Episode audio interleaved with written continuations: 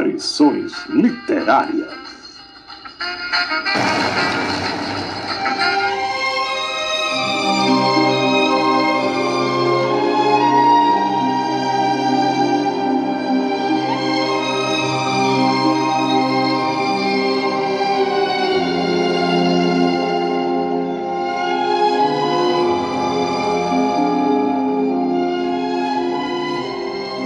Sua Excelência, o réu.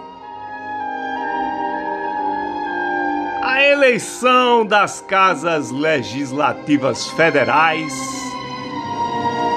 ocorreu sobre suspeita de compra de votos pelo governo, principalmente na Câmara dos Deputados. Dizem que com o dinheiro gasto era possível ações emergenciais como por exemplo vacinas. Algo em torno de 100 milhões de doses. O, vitor o vitorioso candidato da situação combina muito com a situação de calamidade pública nacional. Arthur Lira é réu em duas ações no STF por peculato barra lavagem de dinheiro no famoso quadrilhão do PP e sonegação fiscal.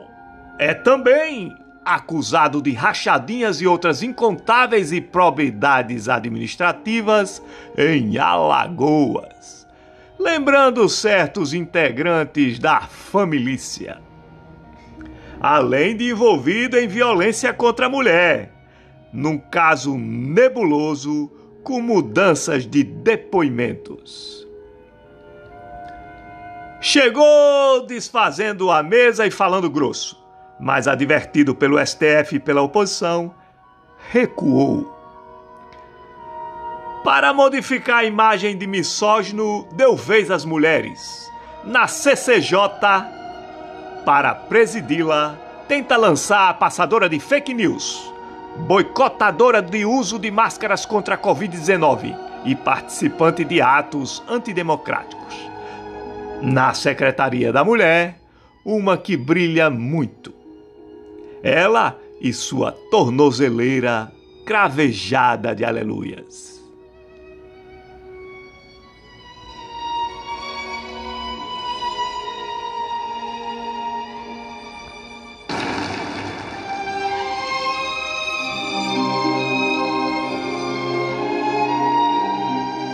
Será que o mundo se pergunta como um homem com uma folha corrida tão grande pôde virar presidente da casa?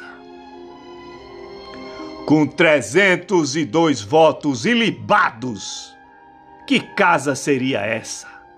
Da mãe Joana? Da luz vermelha?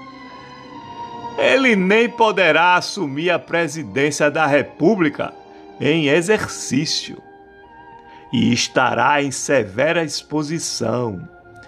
Vexame, Brasil! Talvez o residente do Planalto, agora, sinta-se mais seguro com a eleição de Lira. Afinal, as movimentações pedindo impeachment já começaram e devem aumentar devido à incompetência e à criminalidade com que trata o combate à pandemia. Entretanto, um autêntico líder deste grupo é caro feito um poço sem fundo. Diria inflacionário como comentam sempre, em Brasília, o centrão é insaciável, mas não segura a alça de caixão. A doce ilusão é uma cascata de leite condensado, banhando o mito Messias. A fidelidade do fisiológico grupo está grudada com todas as ventosas ao vil metal, afinal, Lira é nome de moeda. André R. de Miranda, Aparições Literárias.